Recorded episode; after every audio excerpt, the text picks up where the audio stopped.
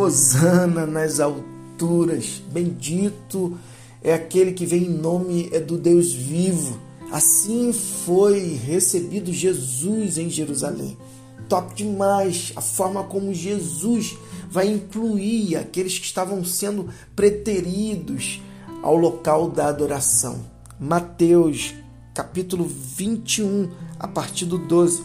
Jesus foi direto ao templo e expulsou todos os que faziam comércio ali.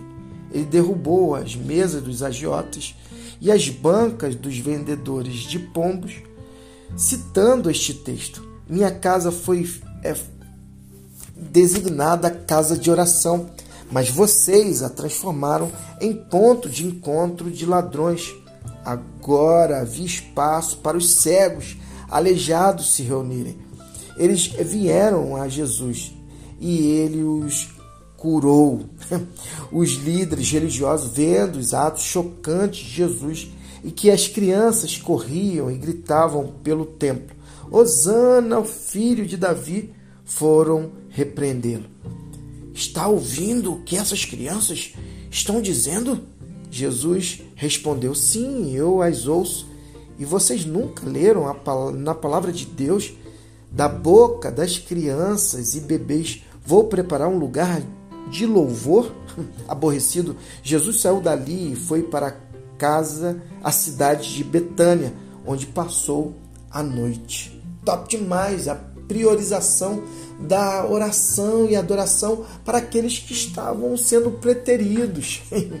no momento que Jesus agiu ali com ira, livrando espaço para que aqueles que não estavam tendo a tranquilidade de se aproximar de Deus, de ser agraciado pelo Pai, ali Jesus ele justamente estabelece a inclusão.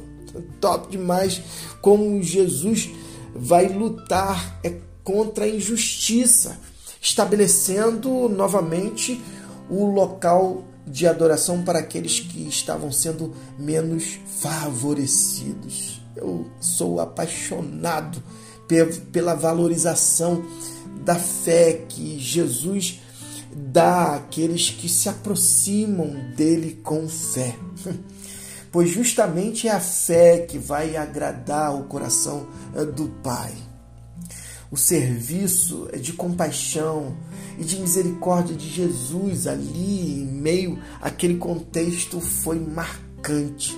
Aqueles homens saíram curados. Assim é cada um de nós que se aproxima dele com um coração quebrantado e contrito, fazendo do nosso coração o lugar da adoração, sem é, obstáculo, sem é, é, cambistas, sem é, vendedores, mas totalmente voltado para a adoração a Ele, que é digno de honra, de glória e louvor. Por isso, o adore, livre o seu coração, libere-o para o adorar. Que assim seja e que Deus te abençoe.